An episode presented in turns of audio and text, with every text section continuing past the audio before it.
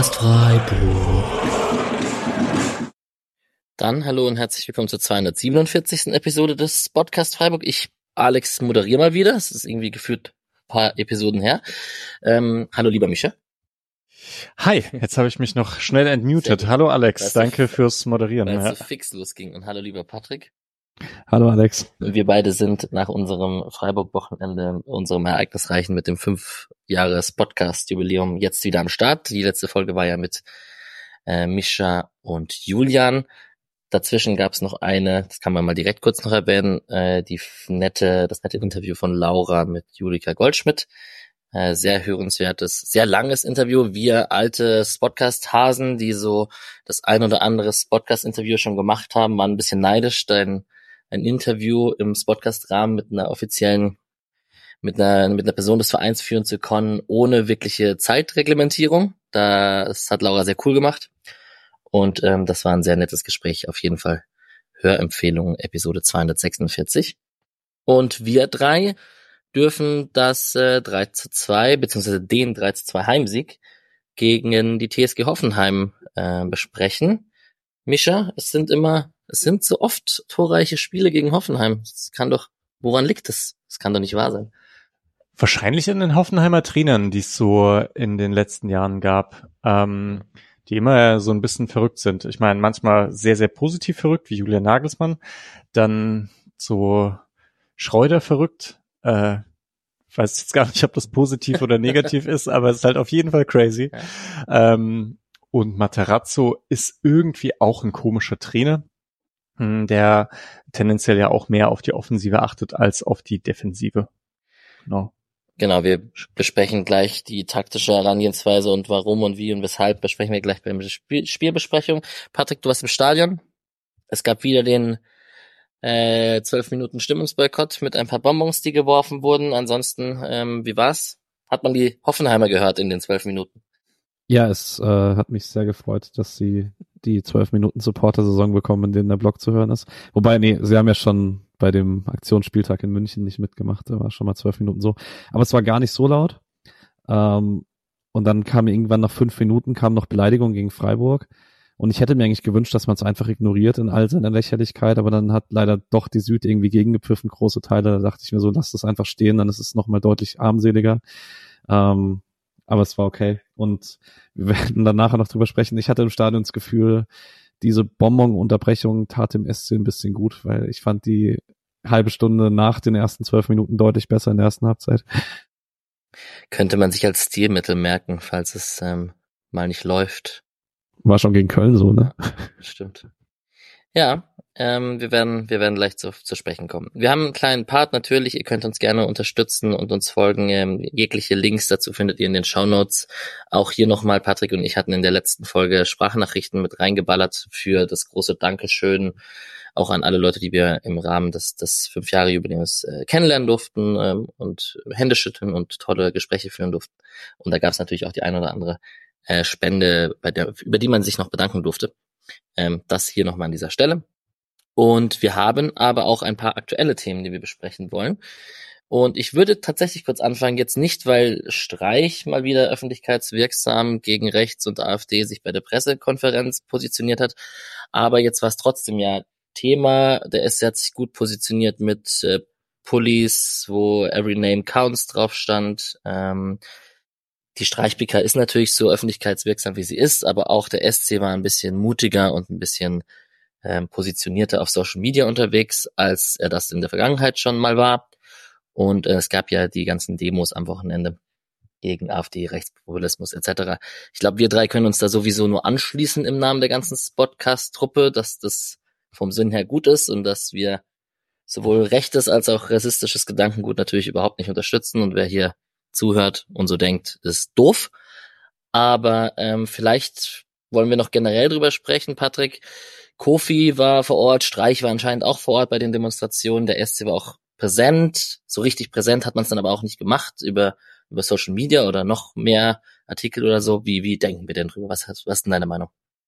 Ich wollte mal grundsätzlich davon, damit anfangen, dass ich diese Hoodie-Aktion, ich habe da vorhin drüber nachgedacht und die muss entstanden sein, bevor diese Korrektivrecherche rausgekommen ist, weil die ist in Zusammenarbeit mit dem Dokumentationszentrum, das jetzt in Freiburg eröffnen wird äh, im Laufe dieses Jahres, ähm, das in, an die Opfer des Zweiten Weltkriegs, vor allen Dingen an antisemitische Gewalttaten erinnern möchte, eröffnen wird. Und das mit dem Hoodie-Druck und mit der ganzen Aktion und der Kooperation, das wirkte mir zu sehr langfristig geplant, als dass das irgendwie innerhalb von einer Woche aufgezogen äh, werden könnte.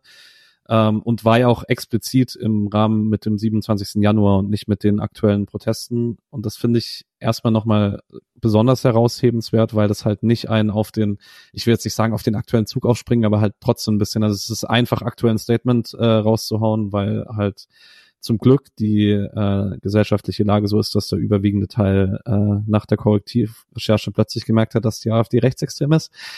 Wer auch immer das noch gebraucht hat. Ähm, ansonsten natürlich super unterstützenswert, dass so viele Leute auf die Straße gehen und dass, also ich kann nur für mich persönlich sagen, ohne jetzt zu tief in eine politische Diskussion einsteigen zu wollen, weil so ganz allgemein macht mir das politische Klima trotzdem Sorgen, so äh, dass man trotzdem immer gegen Schwache tritt, nicht nach oben, sondern immer nach unten kämpft und so weiter.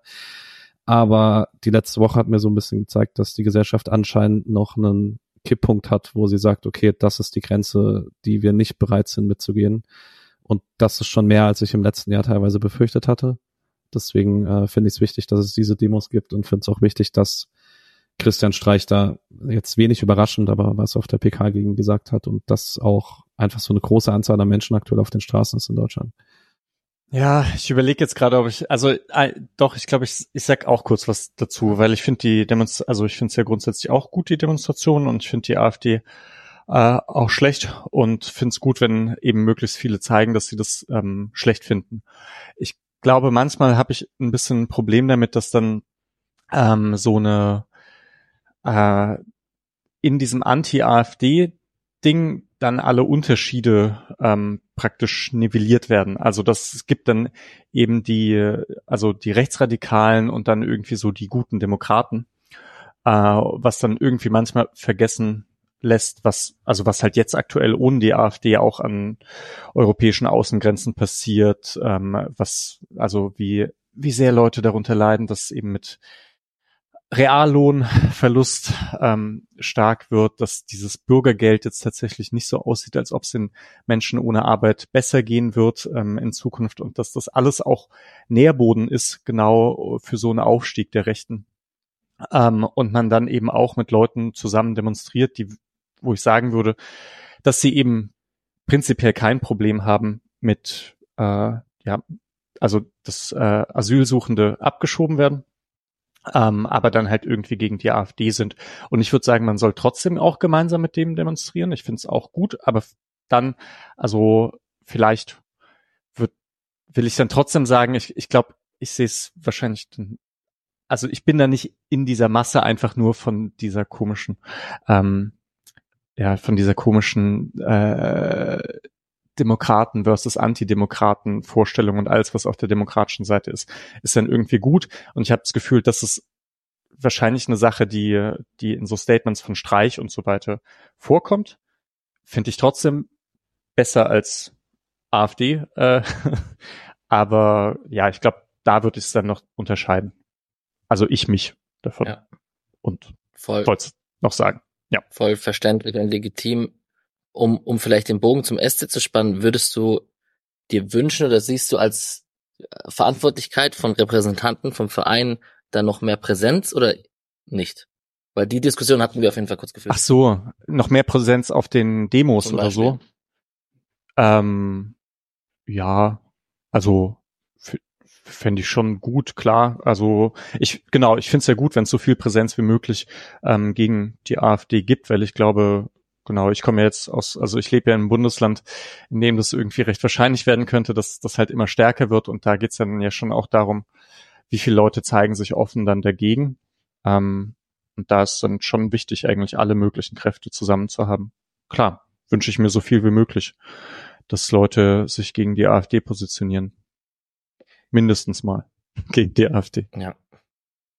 Wir waren, glaube ich, äh, prinzipiell, aber einfach, ich habe es vorhin schon erwähnt, äh, froh, dass der SC sich mehr positioniert hat, als er das in der Vergangenheit schon gemacht hat und ähm, da auch ja. ein bisschen offensiver mit umgegangen ist, was ja gut ist. Ja, ist auch wichtig, glaube ich, für so einen Verein, wenn man dann eben, also weil ich glaube, das ist ja auch wieder die klassische Diskussion. Fußball ist halt sehr männerdominierte Angelegenheit. Das zieht häufig dann gerne auch Rechte an. Ähm, und dann ist es ja wichtig, dass die Vereine irgendwie klar machen, dass es nicht der richtige Ort ist wahrscheinlich, ne? Und dass es schwerer wird, sich für die Rechten, also schwerer für die Rechten wird, sich dann irgendwie mit diesem Verein zu identifizieren.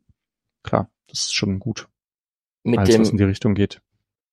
Äh, vielleicht an der Stelle noch es gab den äh, Nordmitte, nee, ist es der Nordmitte unten Fanblock oder der von der Supporters Crew? Ich bin mir nicht ganz sicher. Einer von den beiden Fanblöcken mit den, also mit den kleinen Fanzeitungen, die immer vor den Heimspielen ausgeteilt werden, ähm, hat unabhängig auch von den aktuellen Protesten noch einen Beitrag drin gehabt über zwei Seiten ähm, über den Umgang des Vereins äh, mit rechten Besuchern des Stadions, weil es da in den letzten Monaten auch diverse Auffälligkeiten gab mit Leuten, die mit Torsteiner Jacken ins Stadion gegangen sind oder auch mit offensichtlichen Symbolen, die eigentlich in Deutschland verfassungswidrig sind und dass man da schon lange gesagt hat, man möchte eigentlich irgendwelche Aushänge am Eingangsbereich, die gibt's aber immer noch nicht, obwohl das eigentlich nicht so schwer umsetzbar sein sollte.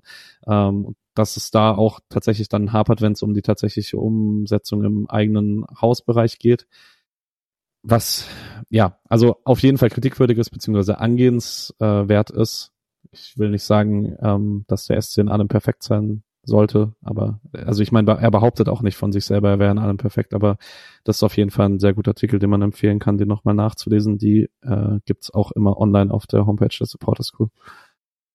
Voll guter Hinweis. Als Micha gerade von Männerdomäne im Fußball gesprochen hat, dachte ich nochmal, ich weise nochmal auf das Interview mit Julika und Laura hin. Das war natürlich sehr passend dazu und da kam auch das ein oder andere Thema zur Sprache mit der Rolle von Julika Goldspiel als Frau, als Stadionmoderatorin etc. Ähm, sehr cool. Ähm, hört da rein. Das, das bringt euch weiter. Wir haben den lieben Nick, der war beim Rasenfunk. Ich springe jetzt ein bisschen, bisschen Hardcut, aber wir müssen auch weiterkommen. Wir haben Voll. den lieben Nick beim Rasenfunk äh, diese Woche, auch mit einem etwas größeren Teil zum SC Freiburg und generell hörenswerte Folge. Plus, der wird hier wahrscheinlich auch das ein oder andere Mal zitiert, weil der war auch Teil der Vorbereitung zu dieser Folge. Und dann haben wir noch ein Thema, was natürlich sehr aktuell ist, was wir besprechen müssen vor der Spielbesprechung. Und das ist natürlich das gute, alte, noch offene Transferfenster. Ähm, ja, jeder, will sich jeder einen raussuchen. Patrick, Yannick Keitel, Attila Salai oder Muslia? Wen willst du denn haben? Ich kann erstmal sagen, dass ich bei Muslia ja, also es ist sehr unwahrscheinlich, aber so für die ZuhörerInnen, es ist 10 vor 9 am Montagabend. So ein klein bisschen Hoffnung habe ich noch, dass um 9 die News breakt, aber wahrscheinlich wird es nicht passieren, äh, weil so ein Transfer während der Live-Folge wäre witzig. Ähm, Musli ja und kein Musli nein in den Folgentitel hauen, meinst du? Ah. Wenn du das möchtest, dann kannst du das, ja. ja. ähm, ja, wo fange ich denn an? Ich glaube, ich fange bei Salah an, weil das am einfachsten ist. Dringend benötigter Innenverteidiger. Der Lienhardt-Ausfall war nach der letzten Folge, richtig? Da habt ihr noch nicht drüber gesprochen, Mischa. Äh, nee, weiß ich nicht mehr genau. Nee, wurde in der Pressekonferenz, glaube ich, gesagt. Genau. Stimmt, ja. Das hat da hat man dann schon mitbekommen, so aus Vereinskreisen, dass man dadurch wirklich sehr von einem Tag auf den anderen gesagt hat, okay, Innenverteidiger muss jetzt sehr schnell was passieren, das ist sehr dringend, dadurch auch das mit, das mit Kenneth Schmidt noch war. Und ich finde es eine sehr coole Lösung. Ich finde es auch okay. Wahrscheinlich hattest du in der Kurzfristigkeit und mit der Verhandlungsposition keine Chance, einen Spieler von dieser Klasse mit Kaufoption zu leihen, sondern da ging es darum, du möchtest jemanden für die Rückrunde, der sofort spielen kann, bei dem du dir sicher bist, dass er bei dir funktioniert. Und das, was ich bisher in der Vergangenheit von ihm gesehen habe, war nicht ultra viel, aber ich habe ihn manchmal bei Ungarn gesehen, wenn ich bei Roland Scholley mal reingeguckt habe, wenn er dort gespielt hat.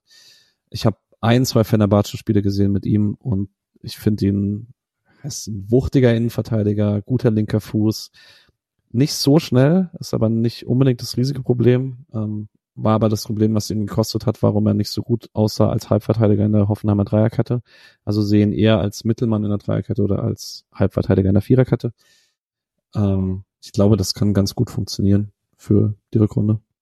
Ja, ich hätte auch noch einen Take dazu. Also gerade mit diesem Laie ohne Kaufoption, ähm, weil das ist häufig sehr unbeliebt bei Fans, glaube ich, gerade wenn es um sechs Monate geht, weil die immer so wollen, dass sich jemand entweder langfristig äh, etabliert und das genau dieses für ein halbes Jahr ist dann nicht so gern gesehen, weil man sich dann irgendwie ja, weil der Abschied schon so vorprogrammiert ist. Und da denke ich aber, manchmal unterschätzen, glaube ich, viele Fans auch so, wie kurzfristig Fußball ja ist. Ähm, ich glaube, also beim, weil das jetzt auch beim Sancho-Transfer immer wieder so aufkam, ne? auch ohne, ohne Kaufoption. Wenn Sancho jetzt irgendwie sechs Punkte mehr für Dortmund bedeutet in der Rückrunde, dann ist es halt Champions League oder nicht.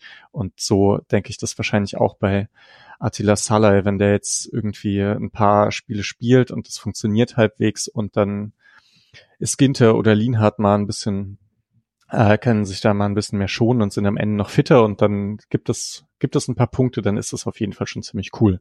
Ist nur die Frage, ob es funktioniert und da kann ich eben, also jetzt nur, was du sagst, Patrick, also genau, du hast den dann häufiger gesehen als ich, dann klingt das ja schon mal ganz gut. Ja. Genau. Muslia, Vielleicht ganz kurz zu mhm. Salai. Also Nico, äh, Nick hat es im Rasenfund erwähnt. Im Gegensatz zu unserem Scholai wird der Salai ausgesprochen mit dem SZ am Anfang. Ist ja nicht ganz unwichtig. Wird uns ja jetzt begleiten mit den ganzen Doppel-Noahs und Höfler, Höhler und Schalai, Salai und so. Ähm, und da ich jetzt davon ausgehe, dass es keine Sonderfolge geben wird, wo wir über ihn sprechen werden, vielleicht ganz kurz in Budapest geboren, dann über unterschiedliche Jugendstationen bei Rapid Wien, nochmal in Ungarn, dann in äh, Limassol auf Zypern und dann bei Fenerbahce eben gelandet und da wurde er dann von Hoffenheim wegtransferiert. Und jetzt haben wir eben die Möglichkeit, ihn auszuleihen. Ich habe mit einem Kumpel von mir gesprochen, der Fenerbahce-Fan ist und ähm, ja, also der hat gesagt, der war da ganz oft auch ein sehr, sehr guter Innenverteidiger. Jetzt kann man natürlich über die türkische Liga diskutieren und wie hoch da die Spanne ist, wenn man Gala, Fenner, beschickt das wegrechnet und wenn sie dann halt irgendwie in den 15. der Liga spielen, was dann für Stürmer auf die zukommen und wie gut die tatsächlich sind. Aber ja, jetzt ist natürlich auch die türkische Liga dafür bekannt, jetzt nicht unbedingt Talente auszubilden, sondern Bonucci spielt da jetzt gerade. Ähm, die haben den ja gerade geholt. Also ähm, Hoffenheim wird was in dem gesehen haben. Patrick hat schon darüber gesprochen, zweikampfstark, guter linker. Und ähm, ich fand's lustig, weil wir haben ja alle auch ein bisschen an Kevin Schlotterbeck. Irgendwie, wenn, wenn wir darüber sprechen, ist es irgendwie das Profil von Kevin Schlotterbeck. Ähm, der war nicht im Kader am Wochenende, da habe ich auch erst kurz überlegen müssen oder geguckt und überlegt, ob das damit zusammenhängt. Aber jetzt ähm, freuen wir uns, glaube ich, und ähm, gucken, dass der uns dieses halbe Jahr unterstützen kann. Ich finde es natürlich super spannend, sorry, letzter Satz. Wir werden bei den Highlights ein bisschen aufs Tempo drücken müssen. Ähm, dass er halt vom direkten Konkurrenten kommt und dass Hoffenheim das macht. Also da hätte Hoffenheim natürlich vielleicht auch das Interesse gehabt, ihn an einen anderen Verein auszuleihen, als gerade an uns jetzt. Äh, war natürlich jetzt super brisant mit dem Wochenende gerade. Ich, ähm, machen wir gleich eine Überleitung zu Hoffenheim. Vielleicht zeige ich dann den Punkt der Ende. Nee, ich fand's, ich find's super weird, dass sie in einem Winter äh, Vogt und Salai abgeben, mhm. weil das auch ein bisschen dafür spricht, dass dieser sehr große Kader, den sie hatten, vielleicht nicht so happy zusammen war. Ähm, was jetzt auch, die hatten vor der Winterpause relativ schlechte Ergebnisse und so. Ähm, Voll der gute Punkt. Ich glaube, ja. das ist wahrscheinlich schon der Grund, warum das passiert ist, ne? Ja.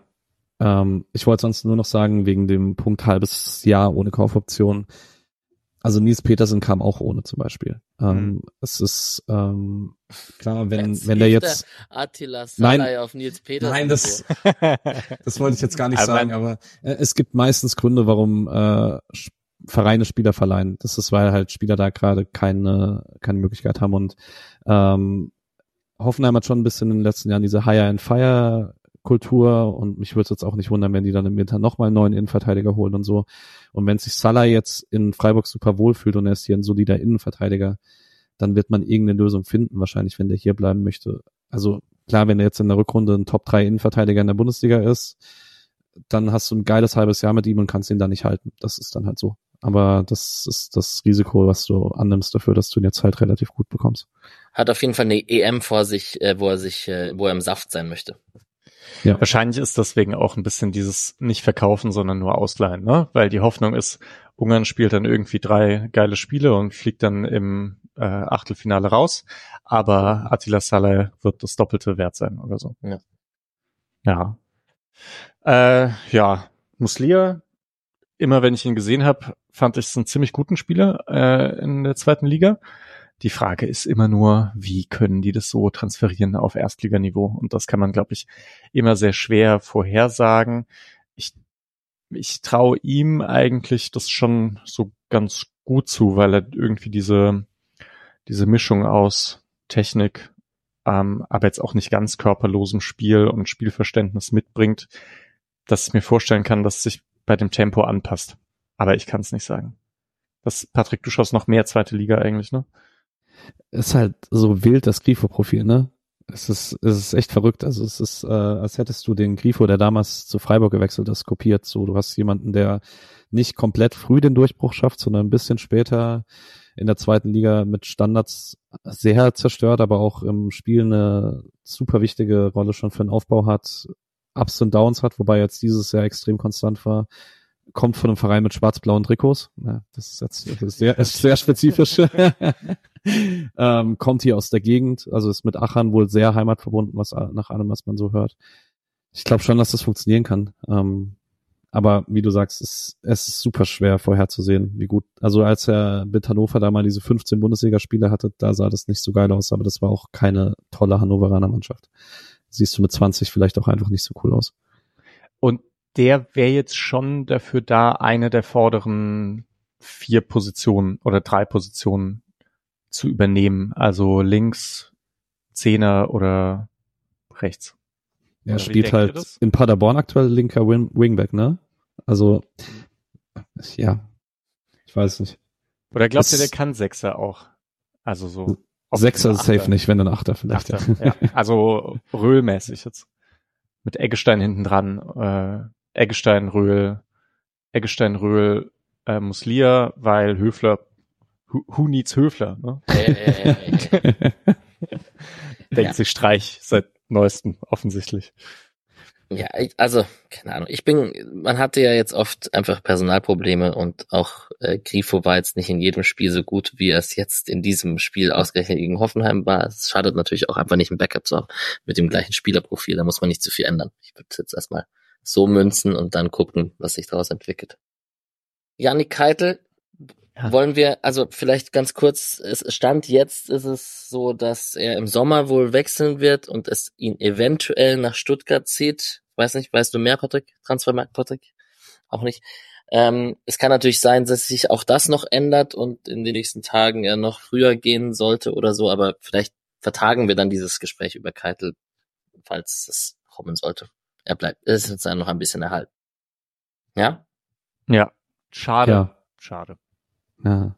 Nee, also Fußballspieler, die wirklich offensichtlich Bundesliga-Anlagen haben, die auch hier gezeigt haben, uns dann doch nicht hier so richtig schaffen, einen Durchbruch, bevor sie wechseln, tut mir immer ein bisschen weh. Deswegen finde ich's, und er ist halt absoluter Sympathieträger. Also ich glaube, ich kenne keinen Freiburg-Fan, der irgendwie zu Janik Heitel sagt, boah, den kann ich nicht leiden sondern es alle durch die Bank weg. Auch Stefan Meyer hat es uns vor dem Interview gesagt, als wir auf dem Rasen standen, äh, er hofft ja sehr, dass der Janik bleibt, weil das bringt er nicht übers Herz, wenn er geht und so. Das, ähm, ich glaube, der ist schon sehr beliebt. Mann, da hat man dann so eine Keitel, Kevin Schlotterbeck, Jong und so viele, viele sympathische Freiburg-Spieler, die dann irgendwie so in der Bundesliga rumrotieren. Hm. Heinz, und zwei davon für Stuttgart, Alter. Ja, das ist bitter eigentlich, ne? Ja, deutlich zu viel. Ja, mal sehen, wie fit Keitel bleibt. So, das war jetzt ein etwas längerer Block. Ich erspare mir die Frage, wo Njonto bleibt und wir gehen zum nächsten, zur Spielbesprechung. TSG Hoffenheim. Ich lese mal kurz die Aufstellung vor. Er heißt schon Chaderbarek, oder? Wie, wie, wie sprecht ihr ihn aus? Nee, Kaderabek. Wirklich mit K? Ja, oder? Ich dachte immer, es wäre Kader Jabek, aber ah, ich weiß es nicht. Egal, der ähm, Verteidiger von rechts mit der Nummer drei. Ähm, auf jeden Fall hat Hoffenheim in einer Dreierkette gespielt mit Kabak, Grilic und Insoki. Ganz interessant mit Grilic in der Rolle hinten in der Dreierkette. Äh, mit Anton Stach im Mittelfeld, der besagte Spieler rechts außen auf rechts und Marius Bülter, der ja eigentlich Stürmer ist oder Stürmer war auf Schalke etc. auf links, Kramaric und Finn Odebecker im Mittelfeld und Maximilian Bayer und Wort Wickhaus vorne drin. Auch spannend, dass man Kramaric ein bisschen nach hinten zieht, um Bayer und Wekost beide spielen zu lassen. Ich glaube, das sind so die Erkenntnisse, gerade wenn man auf die Aufstellung schaut. Finn Ole Becker sagt mir eher nicht so viel, bin ich ganz ehrlich. Äh, kam aus St. Pauli vor der letzten Saison. Ganz cooler Spieler eigentlich. Ähm, ich glaube, bei Hoffenheim geht immer ein bisschen Anton Stach unter, weil der jetzt am Samstag nicht so gut war, aber allgemein eigentlich eine richtig, richtig starke Saison spielt, aber niemand guckt Hoffenheim, sonst wäre der Sonst wäre der nämlich derjenige, der im Gespräch wäre, ob man nicht tatsächlich mal einen Sechser in der Nationalmannschaft spielen möchte, statt Kimmich. Tja. Stark krasser Spieler auf jeden Fall, bei Mainz auch schon. Hat mal irgendwann so ein bisschen eine Leistungsstelle gehabt, aber grundsätzlich krass. Also auch bringt immer so viel Energie mit und hat irgendwie alles. Also ist kopfballstark, ist technisch gut, ist durchsetzungsfähig, zweikampfstark, hat Spielverständnis. Ich glaube, da hat noch ein bisschen Luft nach oben, aber das, äh, also defensiv auch ein bisschen beim Absichern aber ähm, ich glaube, das kommt noch dazu und irgendwann muss der mal zu einem höheren Verein. Aber in Hoffenheim versinken dann gerne mal so gute Spieler auch und bleiben viel zu lange auf ihrem Niveau stecken. Ja, das stimmt. Das hatte Nick im Rasenfunk über Innenverteidiger sehr groß gesagt. Das passt natürlich zu der Salah-Diskussion, aber da gab es auch schon den einen oder anderen. Ähm, genau, ich habe mir den Spielplan von Hoffenheim noch mal kurz angeguckt ähm, und ich weiß euch gar nicht, ob euch das so bewusst war. Mir war das nicht so bewusst, dass Hoffenheim einfach eins, nur eins der letzten zehn Spiele gewonnen hat und das waren drei zu eins Heimsieg gegen Bochum. Ansonsten viele Unentschieden und viele Niederlagen. Und ja, jetzt haben wir sie ja, jetzt sind wir vier Punkte vor denen in der Tabelle. Macht man das Materazzo Fass auf so langsam vielleicht? Das ist halt die Frage. Die hatten die eine richtig gute Saisonphase, als Maxi Bayer zusammen mit Wout Weghorst richtig krass stark war. Und Bayer, das kann man sich kaum vorstellen, nachdem man Samstag gesehen hat, hatte, glaube ich, dann irgendwie sieben oder acht Wochen keinen Scorer. Der hatte am Anfang irgendwie sechs Tore, fünf Assists und dann jetzt ewig nichts. Und wenn die beiden funktionieren, das ist halt, also wir haben es alle am Samstag gesehen, das ist schon ein krasses Sturmduo so, Grammaric dahinter. Ich glaube schon, dass die die müssen es halt aufs Feld bringen. Und es ist seit, man spricht seit Jahren bei Hoffenheim über das Gleiche. Das ist, also Wechhorst hat das ja auch nach dem Spiel im Interview gesagt, dass es, der hat sehr deutlich die Mannschaft bezüglich ihrer Mentalität angegriffen. Und die haben halt seit, die führen seit fünf Jahren die gleiche Diskussion. Und wir hatten es ja schon mal dieses Thema hier im Rasen, im Rasenfunk. Das Podcast, Alter. Hey, hey, hey, ah, freut schon. Der Rasenfunk ähm, ist immer noch die Nummer zwei, mein Freund.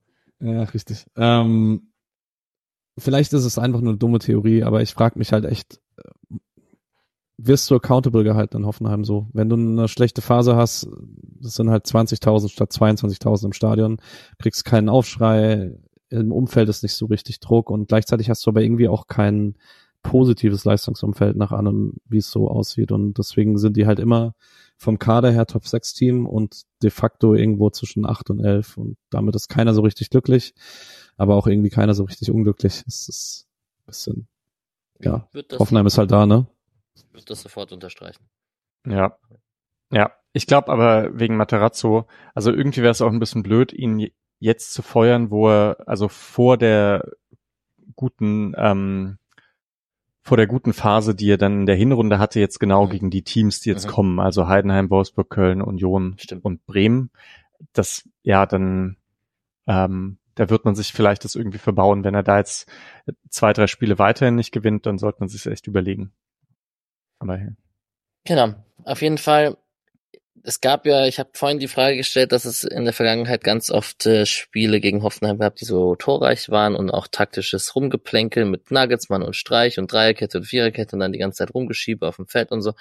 Jetzt hat Freiburg im 4 2-2-2 4-1-3-2, können wir gleich drüber sprechen, wie sie sich angeordnet haben. Aber früher gab es ja dann das spiegelt man oder spiegelt man nicht. Ich glaube, vielleicht hat sich auch einfach erledigt, weil man nicht so viele Innenverteidiger hatte und dann hat man einfach gemacht, was man kann. Also momentan ist es ja auch oft so, dass die Bank nicht so voll ist und man hat dann halt einfach entschieden, ohne Lienhardt mit einer Viererkette mit Cedia, Ginter, Gulde und McCain gut zu spielen. Ähm, willst du mich, Also ich? Äh, nee, mach, mach, mach. Okay, äh, Stadion-Eindruck. Jetzt rein Stadion-Eindruck. Höhler tiefer als normalerweise, also zumindest tiefer als in den letzten Wochen gegen den Ball, damit man äh, da Stach hatte, um die sechs wegzunehmen. Genau, dann ähm, Eggestein und Röhl gegen die beiden Achter und das hat am Anfang ganz gut funktioniert, weil, also ich hatte am Anfang große Sorge, dass man gegen dieses Hoffenheimer Dreier-Mittelfeld halt das Zentrum verliert.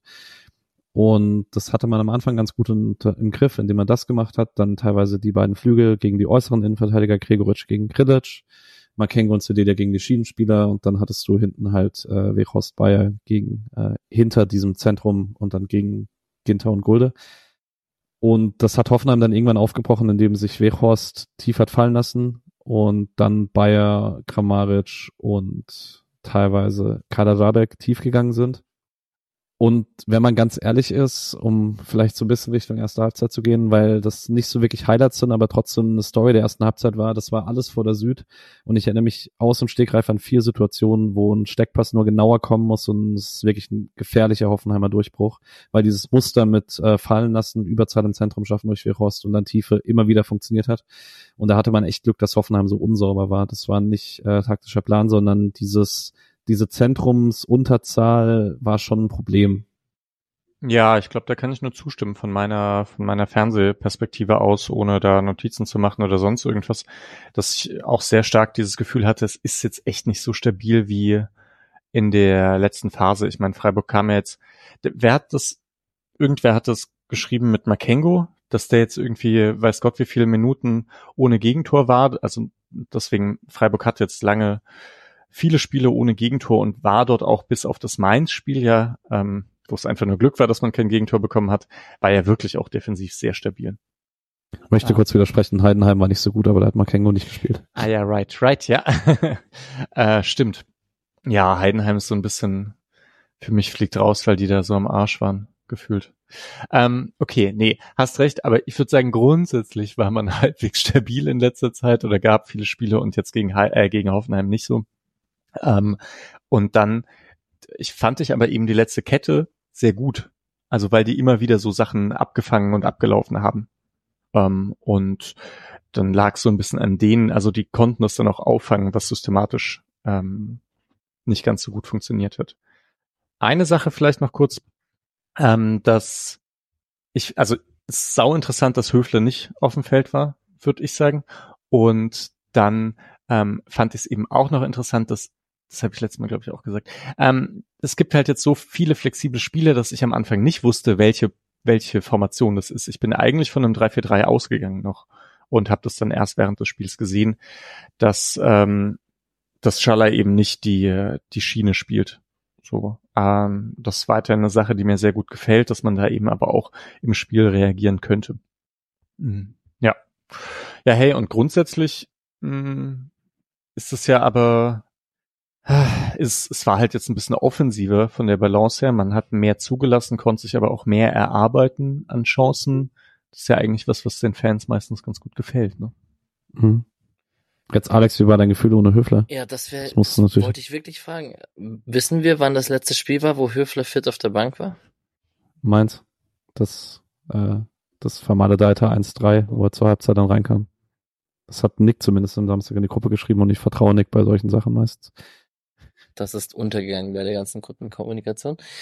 Aber ja, das ist natürlich krass, aber ist, ist ja auch natürlich schön für Röhl und Eggestein. Spricht ja für die, dass man das denen dann zutraut und trotzdem macht und so. Das ist natürlich cool. Ähm, genau, ansonsten Höhler ist reingerutscht für Weißhaupt, so indirekt kann man sagen. Ähm, aber man hat ja ein bisschen anders gespielt als im letzten Spiel. Stadionsicht, hohes Pressing am Anfang habe ich bei mir auf jeden Fall stehen vom, vom SC, aber du meintest schon Wolfsburg, äh, Wolfsburg Heiden, Wolfsburg Heidenheim. Jetzt habe ich kurz die Mannschaften durchgesprochen. Ähm, bei Hoffenheim war es schon noch so, dass es halt oft am letzten Pass einfach gefehlt hat oder es ziemlich gefährlich war. Ähm, ja. Starke Anfangsphase durch die Bonbonwürfe dann unterbrochen. Absolut. Und ähm, vielleicht auch ich denke es mir seit Jahren und ich glaube, es ist einer der Gründe, warum ich immer so ungern gegen Wout Weghorst spiele. Ich finde, das ist das eine große Mismatch, das Manuel Gulde in der Bundesliga hat, weil ähm, Hoffenheim hat immer mal wieder auf äh, Weghorst gechippt und Gulde hat halt kein Luftduell von denen gewonnen, weil er, weil er ihn physisch nicht überpowert. Normalerweise hat er da immer ein ganz gutes Timing und Wechos ist gleichzeitig trotzdem wendig genug, dass er Gulde dann Probleme mit der Wendigkeit macht. Es ist einfach, ich kann ihn nicht leiden, ähm, wegen vielen Dingen, die passiert sind rund um Corona und so und weil er, finde ich, auch einfach ein bisschen Depp ist. aber er ist halt schon ein sehr, sehr guter Stürmer, so als Wandstürmer. Es war, also er hat es zum Essen schwer gemacht, wie Rost. Ich verstehe eigentlich gar nicht, wie Hoffenheim den dann jetzt so zurückholen konnte. Also der ist ja eigentlich deutlich über, über den veranlagt, würde ich auch sagen. Also Wekos Bayer eigentlich ist verrückt, dass die, dass die jetzt zehn Spiele kein Tor, äh, kein, kein Spiel gewonnen haben. Kramaric auch noch. Wekos, ja. Kramaric, Bayer. Also eigentlich, ja, naja, äh, egal.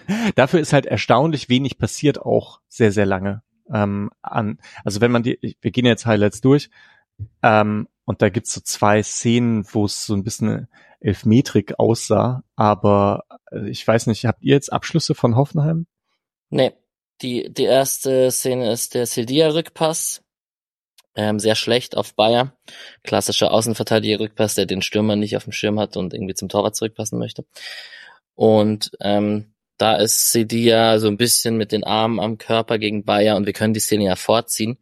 Das ist später auch nochmal Sedia gegen Bayern, wo der den Arm draußen hat und so, ich mache es jetzt vorher in der Kamera, das bringt natürlich mal wieder nichts, aber mit dem, mit dem Ellenbogen und dem Unterarm so ein bisschen schubst und Bayer dahin fällt. Ich fand die zweite Szene kniffliger als die erste, aber beide waren jetzt nicht klare, klar Elfmeterwürdig. Aber ich habe jetzt auch schon schlimmere Elfmeter gepfiffen gesehen, als beim, wenn der zweite gepfiffen wird, tatsächlich. Ich würde auch nach dem Highlight sagen, der erste geht mit VAR zurück, wenn er ihn pfeift. Der zweite bleibt stehen, wenn er ihn pfeift. Der zweite ist, finde ich, schon so ein bisschen 50-50. Ähm, ich auch mit, ja.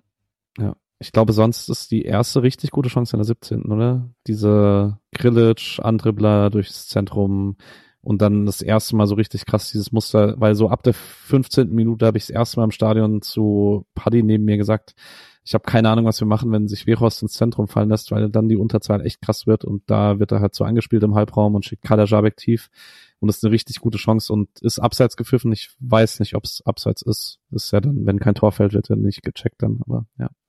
Da war es schon richtig gefährlich. Mhm. Das war die, genau, das Einzige, was davor passiert ist, ist, dass Kader Bajek, Kader Bajek, er hat auf jeden Fall gelb bekommen. In der achten Minute sehr früh bei einer Grätsche gegen Makengo. Und äh, es ging ja ziemlich viel über die linke Seite an diesem Tag vom SC. Das war sicherlich, äh, hat vielleicht auch reingespielt, dass wenn der rechte Schienenspieler da gelb hat so früh, dass man die Seite bespielt. Das kennt man ja auch aus der Kreisliga. Ähm, genau. Danach war, in, es war abseits dann, es wäre es wär abseits gewesen, aber Atobolo hält ihn auch gut bei diesem Angriff da über rechts. Und in der 21. Minute haben wir den ersten Grifo-Schlenzer, den Baumann gut hält. Ich glaube. Ja, super. Mhm. Ja, schöne Aktion. Also ich glaube ja auch, dass erstmal wieder, also du hast schon gesagt, viel geht über links und das in der Situation eben auch, glaube ich, Makengo über, gibt ihm den Ball, überläuft und so und dann ist es halt ein Eins gegen Eins von Finn Ole Becker gegen Grifo. Das irgendwie, ich glaube, normalerweise lassen das Gegner nicht so zu, dass man Eins gegen Eins Grifo verteidigt. Um, und dann zieht er halt nach innen und schlänzt den wunderschön und Baumann pff, ist halt ist halt da, kennt Griffor irgendwie wahrscheinlich auch gut genug und ähm, ja, hat, hat, hat halt eine starke Parade, steht perfekt, fliegt perfekt und ja. Kennt Grifo. kennt Grifo, ja. Ähm, kurzes Makengo-Lob an der Stelle. Vielleicht auch als Überleitung zum 1-0, das dann relativ schnell danach fällt. Beim 1-0 gibt er Grifo den Ball aus dem Zentrum kommend, äh, nach außen antribbelt und in, bei der Situation mit dem Fernschuss äh, überläuft er außen und er hatte ein sehr gutes Gespür dafür, weil man hat das gerade links extrem gut hinbekommen, dass man ja halt gegen das 3-5-2 auf dem Flügel de facto einen Spieler mehr hat. Also du musst halt immer dann aus der Dreierkette entweder den rechten Innenverteidiger rausholen, was du ungern machst, oder nimmst halt einen rechten Achter, um dem äh, Wingback zu helfen. Und Becker hatte ganz schön viel damit zu tun, zu beobachten, wo Makengo gerade hingeht und wo er dann helfen muss. Und äh, hat es nicht so wirklich gut gelöst, muss man ehrlich sagen. Also es war auch individuell, glaube ich, nicht so gut von Becker, aber es war auch wirklich gut von Makengo, was taktisch relativ intelligent war. Das hat Cedilia hat sich in den letzten Jahren sehr drauf gepackt, dass er weiß, wann er breit gehen muss und wann er ins Zentrum gehen kann. Und von Makengo habe ich das am Samstag das erste Mal bewusst gesehen. Und das ist eine gute Weiterentwicklung. Ja, das würde ich auch sagen. Also Genau, es gab halt die Möglichkeiten durch diese Situation und das war das erste Mal, dass Makengo es richtig ausgenutzt hat. Fand ich, ähm, finde ich auch, der macht echt Schritte. hätte ich nicht gedacht einfach, Makengo. Das, es hieß, glaube ich, bei der Vertragsverlängerung irgendwann so, es kann auch mal ganz schnell gehen bei Makengo und dann dachte ja, ja, klar, ähm, sagt man halt immer so und jetzt ging es so wahnsinnig schnell, dass der einfach, dass man den da gut, gut dazuholen kann. Ja, das 1-0. Ähm, Höhle hat mich halt wahnsinnig an Ibrahimovic erinnert. Ja, mich auch. Also der wird ja. den genau so reinmachen einfach, oder? Ja. Das war schon cool. Jetzt würde ich natürlich sagen, macht Höhler den, also glaub, glaubt er, er ist im Abseits und macht den dadurch ein bisschen lockerer. Weil Ibra macht den so im Schlaf. Aber ja, Respekt, krasser Abschluss. Also erstmal kurz die Flanke von Grifo ist natürlich auch Weltklasse. Das ist so, ich hasse ja immer, ich hasse ja immer überall, wo ich nur kann, Kimmich. Aber ähm, eigentlich passt der Vergleich bei den beiden zu Kimmich und Lewandowski zu ihren besten Zeiten, mit diesen Halbfeldflanken über die Kette zwischen Torwart und Kette so und dann Lewandowski macht dann halt mit seinen technischen Fähigkeiten. Jetzt habe ich Lewandowski ja. mit Höhler verglichen und du Ibrahimovic, das ist doch auch schön. Das müssten wir rausschneiden. Nee, nee, nee, nee. Ich, ich finde, ich finde vor allen Dingen der Pass, Vergleich mit Kimmich passt, weil es halt keine Flanke ist, ne? Sondern, also, Flanke hat für mich immer ein bisschen was Unkontrolliertes.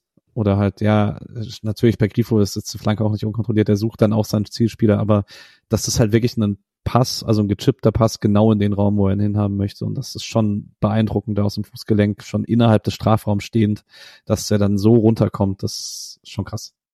Ja, diese Art von Flanke, also dass man jetzt nach innen zieht und dann Richtung Tor flankt, scheint in der Rückrunde noch mal ein bisschen mehr forciert zu werden. Also das war gegen Union schon die ganze Zeit so und jetzt eben ist dieses Tor auch draus gefallen und da, ich kann mir halt vorstellen, dass man das Doan auch mal ein bisschen noch beibringen sollte. Ähm, dann, also es ist, glaube ich, echt gefährlicher, so zu flanken. Ähm, und da ist dann ja auch immer die Möglichkeit, noch selber den Schuss zu setzen. Also wenn die nach innen ziehen, dann können sie ja gucken, was besser, was, also wozu sie gerade besser in der Lage sind. Mhm. Aber mit der Strafraumbesetzung passt das alles. Ähm, und ich meine, wenn Röhl vorher drankommt, wird's ja auch schon gefährlich, wenn der den verlängert ins lange Eck. Ja, in der Sport 1 äh, Clip Zusammenfassung vom Spiel hat der Moderator gesagt, wenn Höhler getroffen hat diese Saison, hat Freiburg noch kein Spiel gewonnen. Kein Spiel gewonnen, echt? Kein Spiel gewonnen. Bitte. Ich hab dem jetzt mal blind vertraut. Ich habe das nicht gebackcheckt, aber. Aus dem Gedächtnis, ja. Dortmund getroffen, Doppelpack in Heidenheim. Auf jeden Fall. Ja, sonst weiß ich es nicht genau, aber ja. Auf jeden Fall hat er seinen sechsten Saisontreffer und Spoiler-Alarm, wir haben das Spiel gewonnen, das ist ja auch nicht ganz verkehrt. genau. Und äh, hätte den Doppelpack hätte er übrigens in der Szene kurz danach auch fast geschafft. Guter Flachpass von Grifo durch die Lücke, durch die Innenverteidigung. Höhler dreht sich eigentlich gut auf, hat aber nicht so einen richtigen Touch auf den Ball, sondern versucht dann so im Halbrutschen noch den Ball an Baumann vorbei zu bekommen und vorbei zu spitzeln. Ähm, ja, das macht Baumann aber tatsächlich auch einfach sehr gut. Und so Beinparaden äh, von unserem geliebten Torwarttrainer Krone ähm, kennen wir ja. Ja, ähm, jetzt hatte ich einen Gedanken im Kopf und ich weiß, doch, ich weiß ihn wieder. Ähm, Entschuldige. Nick hat zum Rasenfunk gesagt, das Typische bei Spiel Dreierkette gegen Viererkette ist, dass beide Teams super gefährlich in den Halbräumen sind, weil du halt diese Zwischenräume sich sehr unterscheiden in den beiden Systemaufteilungen. Und gerade in der ersten Halbzeit war das sehr auffällig, dass Grifo und Röhl sich da sehr wohl gefühlt haben. Jetzt gibt's, es gibt als Röhl-Szene, die ist, glaube ich, sogar vor 1-0, die haben wir jetzt vorne übersprungen, wo er so ein Dribbling hat auf rechts gegen Soki. Aber ich habe in der ersten Halbzeit wirklich mehrfach im Stadion gesagt, wie zum Teufel sollen wir mehr in den Röhl im Sommer halten, weil das so krass war, wie er mit seiner Dynamik da immer wieder in diesen rechten Halbraum vorgestoßen ist und Hoffenheim keine wirkliche Lösung dafür hatte, um ihm das wegzunehmen. Da ist jetzt nicht eine explizite gefährliche Situation raus entstanden, aber das lag dann nicht an Röhl in den ganzen Situationen. Das war, und dass sich Grifo, wenn er Räume hat im linken Halbraum wohlfühlt, ist jetzt auch nichts Neues. Das hat man ganz gut hinbekommen, dass man sich da immer wieder in gefährliche Situationen gebracht hat. Also ich glaube, Röhl wird jetzt immer spielen das Gefühl habe ich auch. Kann, vielleicht wird er mal wieder nach vorne gezogen, aber ich finde ihn jetzt etwas tiefer halt schon auch ziemlich cool, weil er da einiges an Dynamik reinbringt, gerade gegen Teams, wo man vielleicht mehr den Ball hat. Ich glaube, wenn man mehr verteidigen muss, ist es wahrscheinlich interessanter, ihn dann äh, ein bisschen weiter nach vorne zu ziehen. Ah, aber schon, schon sehr cooler Spieler. Ja. Ähm, und er liest immer ein Buch und ist nicht nur auf Social Media. Ja, ja. Ich weiß nicht, ob's, ob ihn das zum ah. besseren ja, ja, ich weiß. Spieler macht. Nein. Aber ich würde ja, würd ja gerne mal Schach spielen ähm, mit ihm. Okay, äh, glaubt ihr eigentlich, wenn der Ball an Baumann vorbeirutscht, ist der schnell genug, dass er nicht mehr von einem Innenverteidiger eingeholt wird? Klar.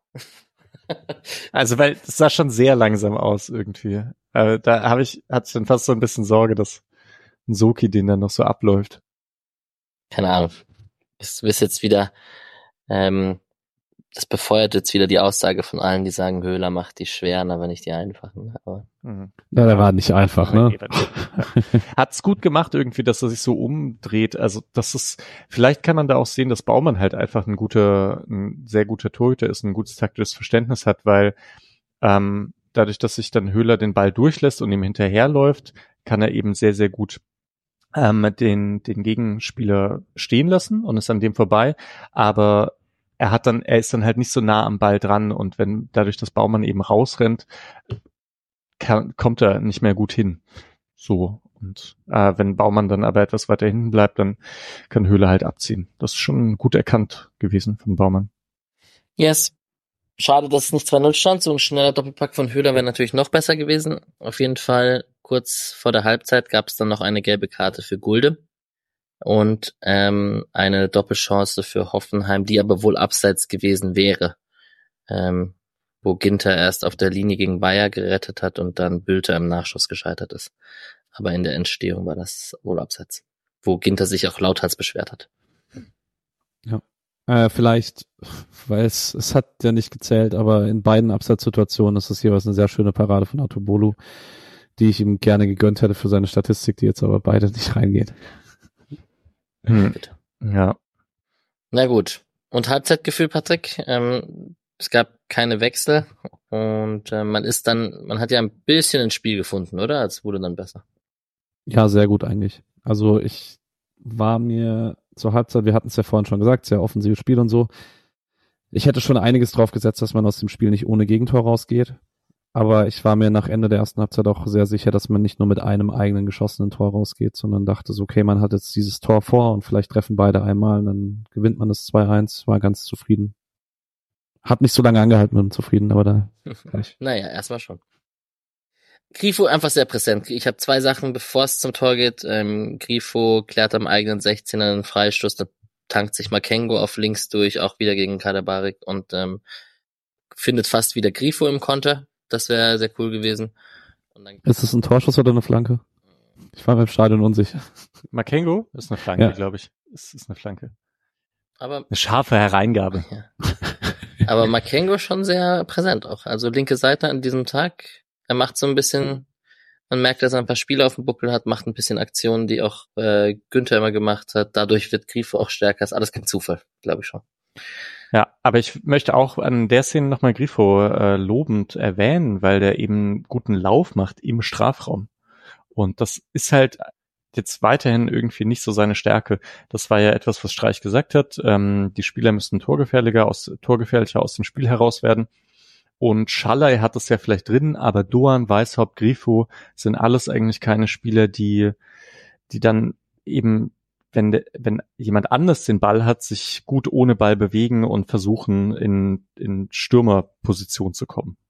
Ähm, da braucht man aber halt Leute, wenn man nicht immer mit zwei Stürmern spielt. Deswegen echt guter Lauf. Wäre fast am zweiten Pfosten gewesen. Ja, schön. Und was macht Grillitsch in der 55. Minute? Ich frage mich immer noch, was Stach macht, ne?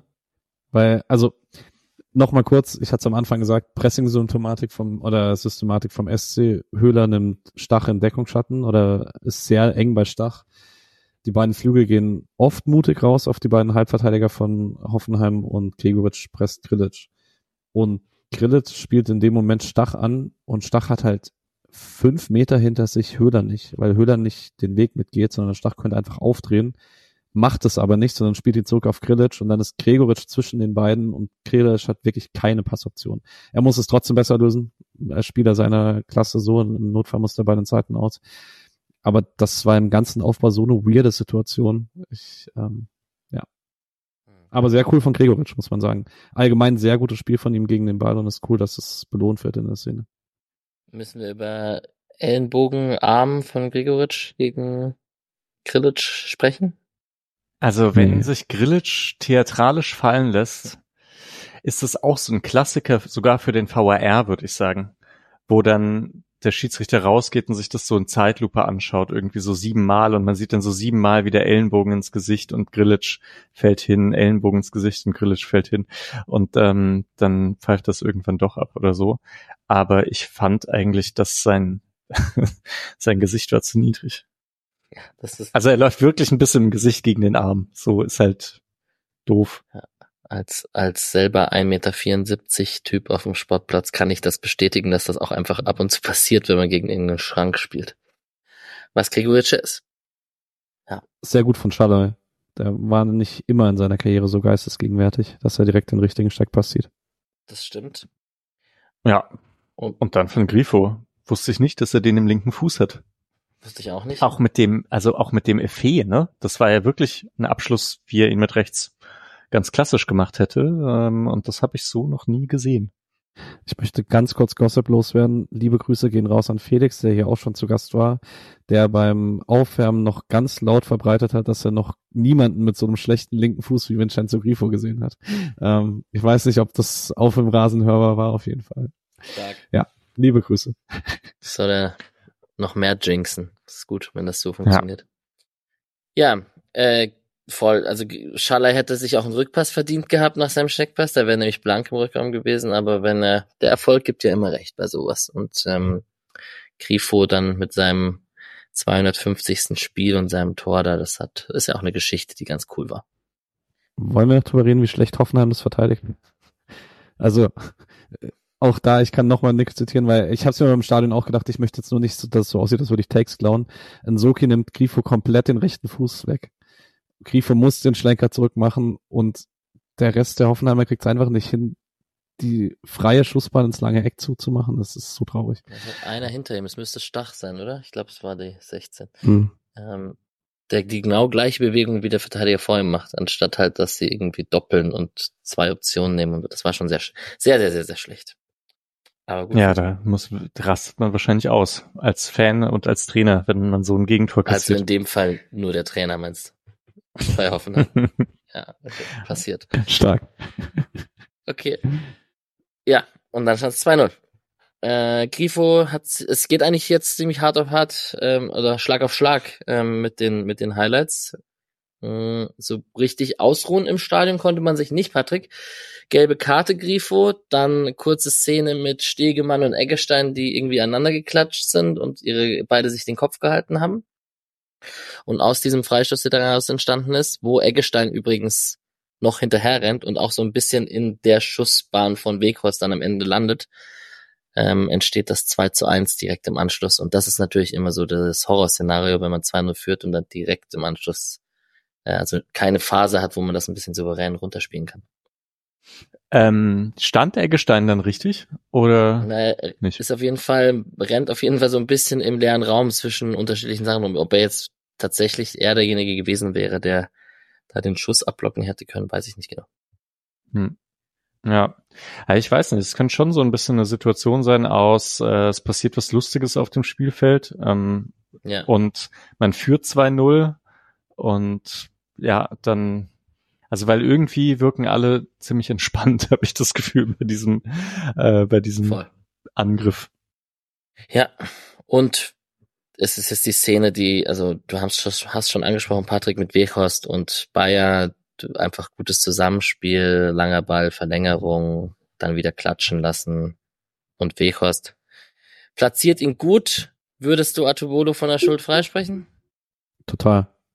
Ich, äh, ich sehe jeden, der sagt, das sieht halt komisch aus und ich glaube auch tatsächlich, ich würde nicht ausschließen, dass er noch Flachschusstore bekommt, ähm, die er nicht hält, die haltbar gewesen wären, weil er zu langsam am Boden ist, weil das auf jeden Fall aktuell noch ein Problem ist in seinem Spiel, aber bei dem Schuss ist es völlig scheißegal, wie schnell er unten ist, der ist perfekt platziert, der, der ist nicht haltbar und er sieht ihn deutlich zu spät. Ähm, was, also mich ärgert's halt tatsächlich, dass, also dieses Muster mit Wechhorst kommt ein bisschen kürzer, ist im Zweikampf nicht zu verteidigen, jemand geht dahinter tief. Das hat man super oft gesehen in dem Spiel. Und dann hast du aber eigentlich wirklich Bayer hat keine Lücke dahinter. Du musst einfach nur diesen Rückpass wegnehmen und dass der halt so billig funktioniert, das ist mir, also das ist einfach zu billig verteidigt. Das ist super gut gemacht von den beiden, aber es ist zu billig. Ja, ich habe ähm, Sascha Felter gefragt, ähm, was er hält, was er davon hält von der Atobolo-Szene. Ähm, und es ist jetzt gerade der Keeper-Analyse-Podcast rausgekommen. Ich habe mir in zehn Minuten noch kurz angehört. Ähm, die nehmen Atobolo tendenziell auch eher in Schutz, sagen aber auch, er steht vielleicht ähm, nicht mittig genug. Das wäre eine Sache, aber sie sagen halt auch, er sieht den zu spät und dann kommt er nicht schnell genug in den Abdruck rein. Ähm, es sieht sehr langsam aus, da geben sie, also ich habe auch so gefragt, ich habe ich hab gefragt, weil Atubolo eben sehr langsam aussieht und ob das irgendwie normal ist oder nicht oder wie. Und dann sagen sie schon, es ist auch langsam, aber das hat eben diesen Grund, dass er den Ball halt spät sieht. Mhm. Ähm, also so ein bisschen, sie machen ihm keinen großen Vorwurf, aber perfekt gemacht ist es auch nicht. Irgendwie so, ja. Ähm, glaube ich, schätzen sie es ein. Ja. Ja, also für mich war das schon ein bisschen aus dem Nichts. Das hat mich dann, das ärgert mich, das, aber das gehört halt irgendwie auch zum Fußball dazu, ne, dass es eine gelungene Szene sein muss. Und das ist dann ja irgendwie auch typisch, dass halt gegen Ende des Spiels die ähm, man halt nicht mehr ganz so konzentriert ist und nicht mehr ganz so gut irgendwie die Sachen verhindern kann, die man davor so gut verhindert hat. Also Streich hat ja in der Pressekonferenz nach dem Spiel auch gesagt, sie wollten hoch anlaufen, auch wenn sie wussten, dass es dann schwierig wird mit Bayer und so, ne, denen immer zu verteidigen. Ähm, und genau jetzt fängt's an, dass Bayer halt plötzlich eine Rolle spielt. Und vorher hat man den echt krass unter Kontrolle gehabt. Mhm. Dreierwechsel von Hoffenheim mit Sko, Bebu und Tohumchu, die reinkamen. Und ähm. Ähm, nee, ich wollte nur sagen, die zehn Minuten danach haben mich im Stadion krass genervt, weil ich es einfach nicht verstanden habe, dass man offensichtlich, also dass Hoffenheim besser wurde mit deren Ballbesitz, dass so eine Phase kommt, war für mich völlig okay, weil es irgendwie klar war, dass mit dieser individuellen Qualität und eben den Systematikvorteilen, die du mit diesem 3-1-4-2 hast gegen einen 4-4-2, dass du dann ab und zu Chancen gegen dich bekommst, gerade in der guten Hoffenheimer Phase geschenkt. Aber man hatte so gar keine Kontrolle mehr im eigenen Ballbesitz und du hast halt Nikolas Höfler auf der Bank und es hat für mich wirklich keinen Sinn gemacht, warum er so spät kam. Das, ich hab's wirklich nicht verstanden. Und wenn du, ich meine, du kannst ja einfach Röhle und Eggestein drauflassen und nimmst vorne Gregoritsch, Grifo, einen von den beiden raus und äh, nimmst dir einfach ein bisschen mehr Kontrolle am eigenen Ballbesitz. Ich, war, hat für mich irgendwie keinen Sinn gemacht. Ja, Höfler hätte ich mir auch früher gewünscht, tatsächlich. Hm. Genau, und in dieser Phase, es gab diese eine Szene, wo Artubolo den Ball auf dem, im eigenen Strafraum aufnimmt gegen Weghorst auf der, auf der Strafraumlinie, war ja am Ende ich glaube, Artubolo wusste, was er tut. Das war jetzt gar nicht so. Das sieht, kann man ja als Torwart, glaube ich, ganz gut einschätzen. Und ähm, der Höhler-Abschluss nach Sedia-Einwurf natürlich, wo Gregoritsch äh, mit dem Kopf ablegt und äh, Höhler knapp vorbeischießt. Guter Abschluss, finde ich. Ja. ja, und Zusammenspiel Gregoritsch-Höhler auch äh, mal ein, ein guter, ein gutes Spiel der beiden zusammen. Ja, ich meine, grundsätzlich können die schon zu, zueinander passen. Gregoritsch ist ja technisch gar nicht so schlecht und Höhler hat ja so seine ganz eigene Festmachttechnik und ähm, seine ganz eigene beruhigende Wirkung aufs Spiel. Deswegen haut schon hin, würde ich auch sagen. Wenn man halt noch, wenn man die anderen hat, äh, Röhl, Röhl, Grifo und Schallei, dann passt das, finde ich. Ist auch ich habe mir das vorgenommen, das noch äh, anzubringen, das Lob. Ich fand, es war Gregoritschs bestes Spiel für Freiburg ohne Tor. Weil ähm, er war super gut gegen den Ball, er hat echt viele Bälle verlängert, wie jetzt den, oder auch diese Makengo-Schussflanke war meiner Meinung nach, wenn ich es richtig erinnere, aus dem Stadion ein Diagonalball, den Gregoritsch dann bewusst durchlässt, damit Makengo dahinter frei ist und so. Das war wirklich ziemlich gut. Er hat nämlich oft Spiele, wo er nicht trifft, wo er dann kein Faktor ist. Ja, und ich erinnere mich auch an keinen blöden Ballverlust oder sowas, ne? Da ist er ja auch manchmal so ein bisschen drin hat. Schon, finde ich auch. Tja, und dann Kübler kam für Grifo äh, in der 75. Minute. Und das sind immer so die schlimmsten Einwechslungen für einen Spieler, wenn du dann in ein knappes Spiel reinkommst und kurz danach kassiert deine Mannschaft äh, direkt den Ausgleich oder einen Gegentreffer. Grilic macht seinen Fehler, seinen Ballverlust, den wir vorhin besprochen haben, eindeutig wieder gut mit einem extrem guten langen Ball auf Bayern. Und dann müssen wir, glaube ich, ein bisschen über defensive Abstimmung, Kübler, Tiefe, Sidia und Gulde in der Mitte sprechen, dass Bayer da so durchkommt, der es natürlich aber auch einfach hervorragend macht mit der Mitnahme.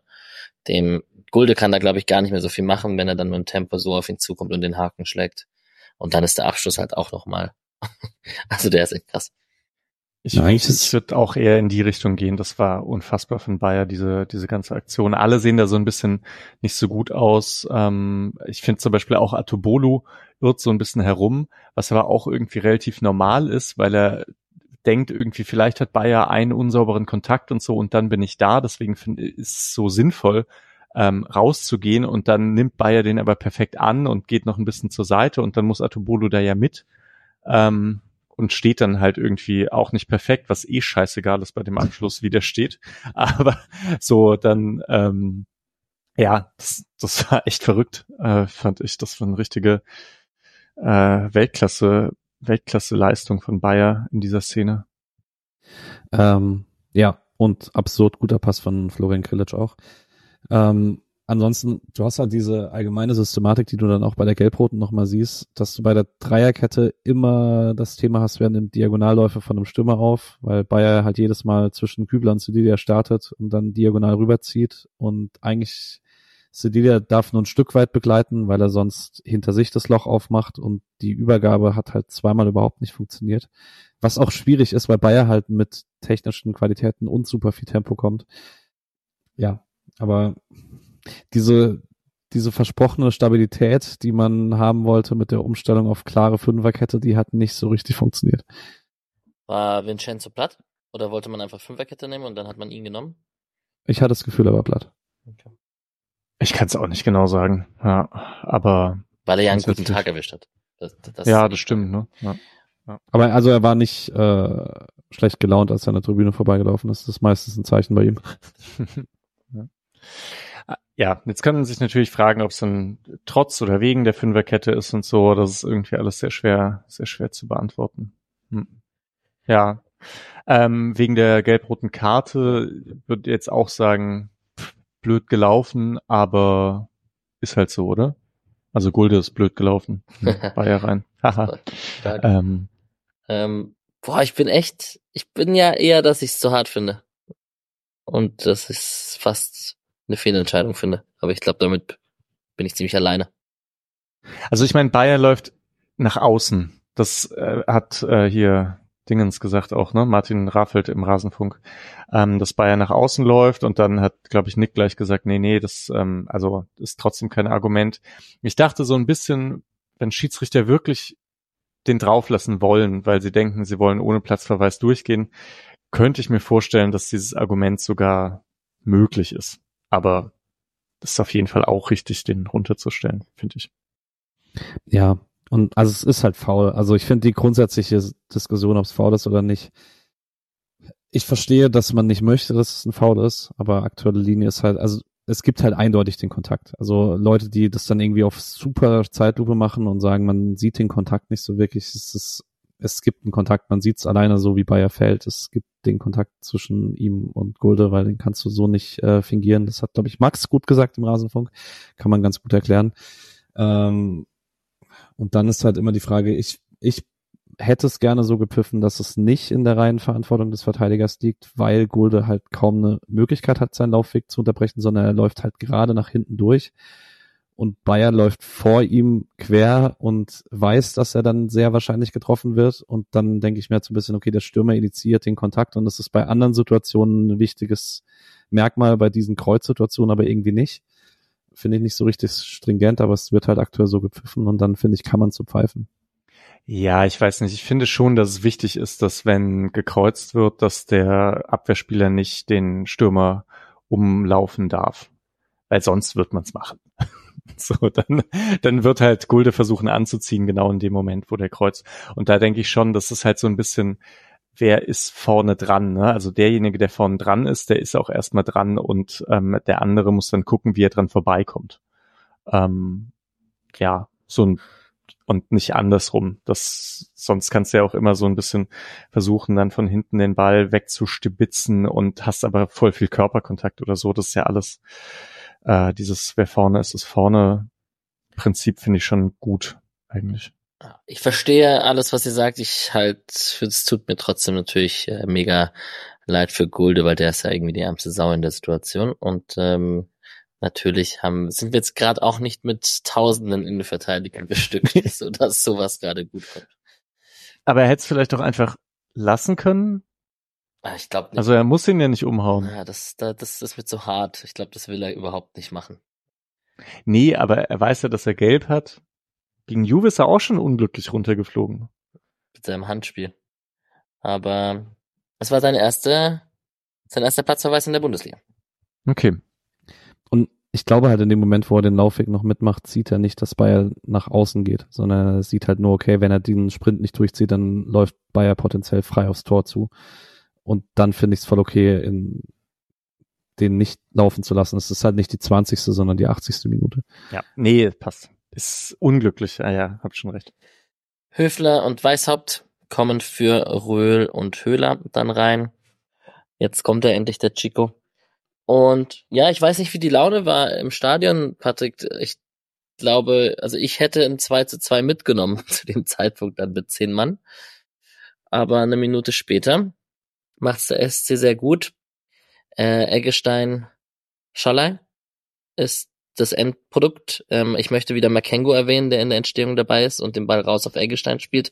Wieder aus dem zentralen Raum raus, wie er es beim 1-0 gemacht hat, äh, auf Grifo.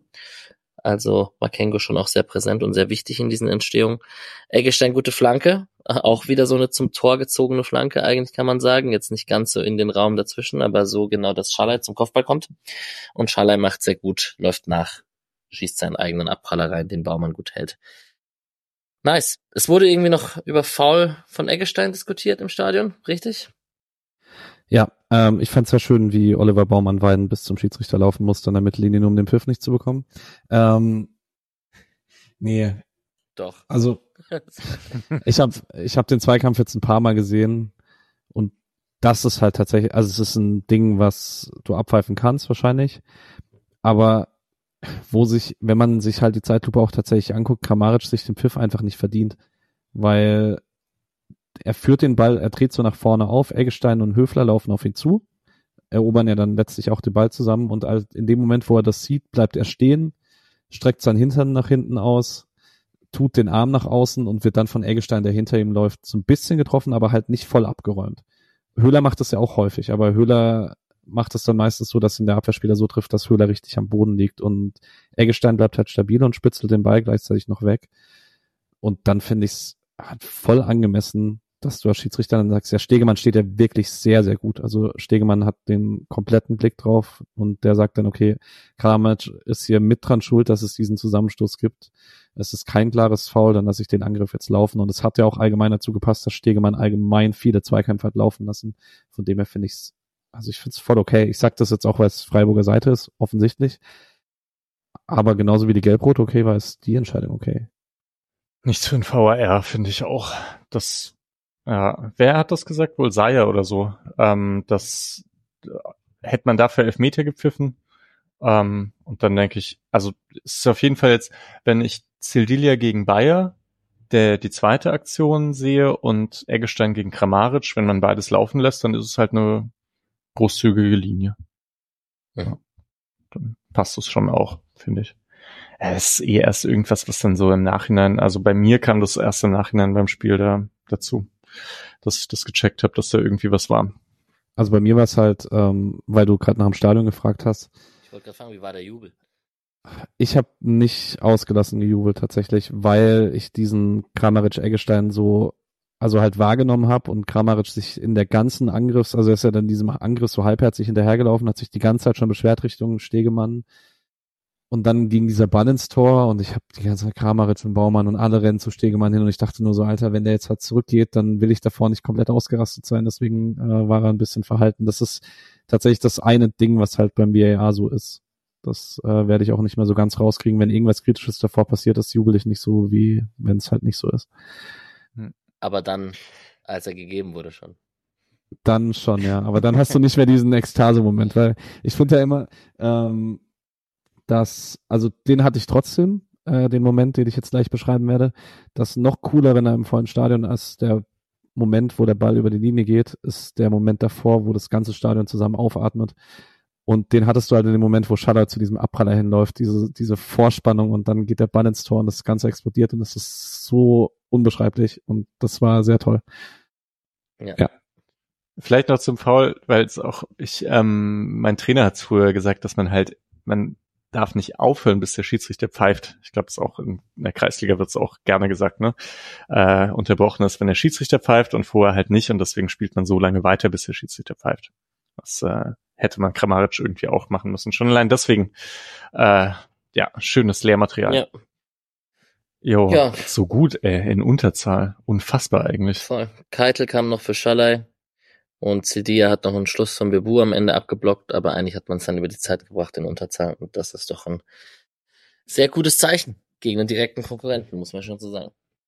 Ich habe zwei Punkte noch. Einen, der tatsächlich noch das Spiel betrifft, weil es gibt in der 94. Minute, ähm, will Bebu rechts im Strafraum an Makengo vorbeigehen, legt sich den Ball vorbei und Makengo geht einfach einen Schritt rein, stellt den Körper rein, läuft den Ball ab das war sehr erwachsen und das war ein letztes Tüpfelchen auf einem sehr guten Makengo-Spiel. Und ich bin ja so ein bisschen hier für die Geschichtsbücher zuständig. Ähm, und ich möchte euch kurz mitnehmen in die Saison 2010, 2011. Da gab es ein Heimspiel im Dreisamstadion gegen Hoffenheim. Das startet mit einem direkt verwandelten Eckstoß von Julian Schuster zum 1-0. Und zehn Minuten später kriegt Pavel Krümmersch wegen der Notbremse die rote Karte. Ibisevic trifft noch per Elfmeter zum 1-1. Damals gab es noch Doppelbestrafung. Ryan Barber trifft zum 2-1 für Hoffenheim. Das ist Mitte der ersten Halbzeit. Das ist Mitte der ersten Halbzeit, man ist in Unterzahl und dann trifft Cissé zum 2-2 und Butcher kurz vor Schluss nach Ecke zum 3-2 und das Dreisamstadion fällt fast auseinander. Da musste ich Samstag dran denken, weil ich irgendwie im Hinterkopf hatte, es gab schon mal eine Unterzahl 3-2 und deswegen musste ich es gerade parallel nachgucken. Das war schon mal gegen Hoffenheim. Genau. Vielleicht habe ich die eine oder andere Erinnerung, weil ja, ich habe einige Erinnerungen an dieses Spiel. Voll gut. Ja. Ey, Julian ja, Schuster, Papi Stember C und Heiko Butcher, also was für ein Trio, hä? Ja, hätte mich jemand gefragt, ob CC schon mal gegen Hoffenheim gespielt hat, äh, hätte es jetzt ganz so, hätte es gar nicht gewusst. Ähm, er hatte dieses Rischmüller Ausrastertor in Hoffenheim. Da ging mal so ein Rischmüller-Clip komplett viral, wo er dort kurz vor Schluss. Ja. Ah, good old times. Vielleicht aber noch die Sache, weil ich glaube, ich schon in meinem Kopf ein bisschen die Story gesponnen hatte.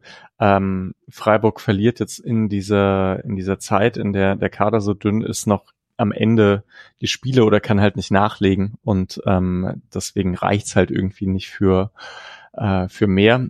Das war jetzt schön gegen diese ja gegen diese Erzählung dieser Turn, dass man da noch das 3-2 geschafft hat. Yes, unbedingt. Wer ist euer Spieler des Spiels und warum ist es Vincenzo Grifo? Wegen des Tors, wegen der Vorarbeit. Ja, ja, ja. Also Julian hat mir noch eine, eine Alternative mit auf den Weg gegeben, falls wir zu oft Grifo sagen, dass er dann Röhlen nimmt.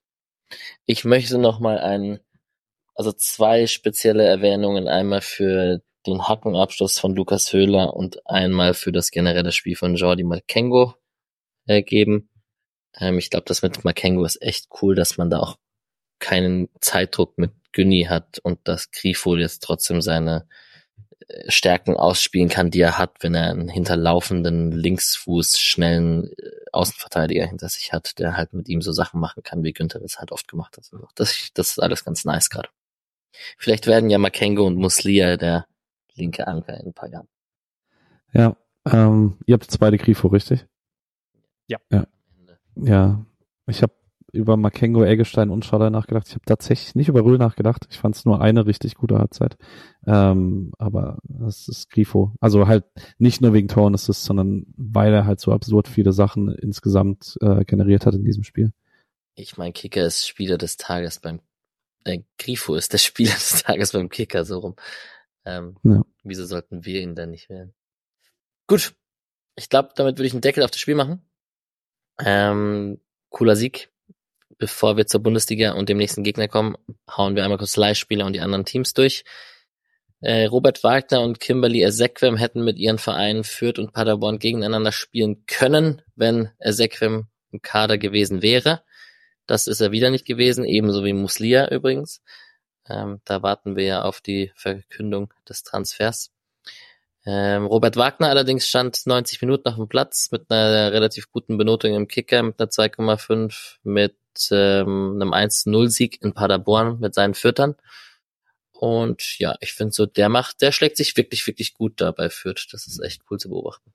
Hat das Siegtor vorbereitet mit einem sehr schönen Steckpass. Das hatte ich mir nicht notiert, siehst du. Ähm, Hugo Sike war nicht im Kader. Ich weiß ehrlich gesagt nicht warum. Beim 1. Das verletzt. Ja. Da hatten wir es doch Ach, davon, natürlich. dass diese Winterrückkehr gar keinen Sinn macht. Ah, weil er, der ist natürlich noch ein paar Wochen raus, das stimmt. Ähm, die haben nur eins zu eins oder die haben eins zu eins in Genk gespielt. Ich glaube, ich glaube, das Ergebnis ist okay für Brügge. Äh, genau, aber du hast natürlich recht, das hatten wir schon erwähnt, dass Hugo Sique jetzt ein paar Wochen raus ist. Und Kevin Stotterbeck war ebenfalls nicht im Kader beim Sieg gegen Stuttgart. Weißt du da was? Äh, ich meine, ich hatte krank gelesen. Ich weiß es aber nicht genau.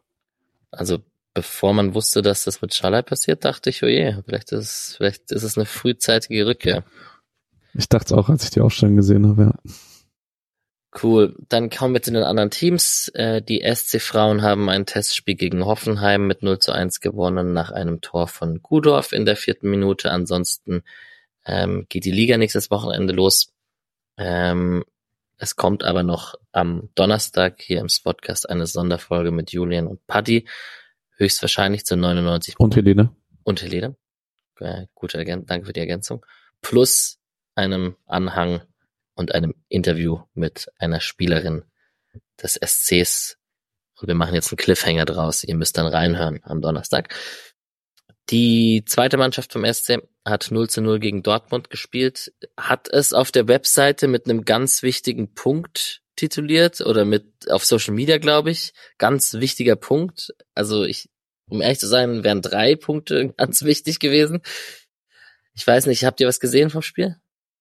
Beide nicht. Ähm, genau, es ist, sie warten immer noch auf einen Heimsieg dieses Jahr. Es wird sehr eng mit dem Abstiegskampf. Erwähnenswert ist wahrscheinlich, dass Adamu über 80 Minuten äh, gespielt hat in der zweiten und sich da ein bisschen Spielpraxis geholt hat. Wohl auch mit Licht und Schatten. Aber wir haben es alle nicht gesehen, deswegen müssen wir da ein bisschen warten und schauen einfach aufs nächste Spiel. Und die U19 hat ein Freundschaftsspiel 5 zu 2 gewonnen, drei Tore durch Noah Wagner, habe ich nur notiert, weil ein Noah mal wieder auf Torejagd ist. Ähm, die Oberliga geht erst wieder Ende Februar weiter. Äh, man hat ein paar Testspiele gegen Basel, Hoffenheim, den FFC. Äh, ich könnte mir gut vorstellen, dass man die Zeit nutzt und dann ordentlich mit der zweiten Mannschaft zusammen trainiert, um da halt irgendwie ähm, auch Spielern die Möglichkeit zu geben und so. Aber das ist jetzt reine Spekulation.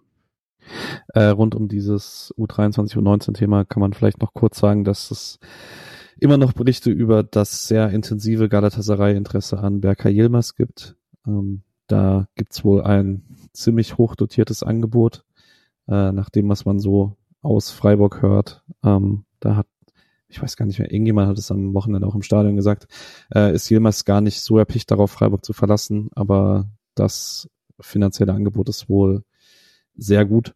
Ähm, in der Türkei durch die dortige Ausländerregel ist es sehr attraktiv, junge türkische Talente auch für teuer abzugreifen, weil es sich einfach lohnt, wenn die sich durchsetzen.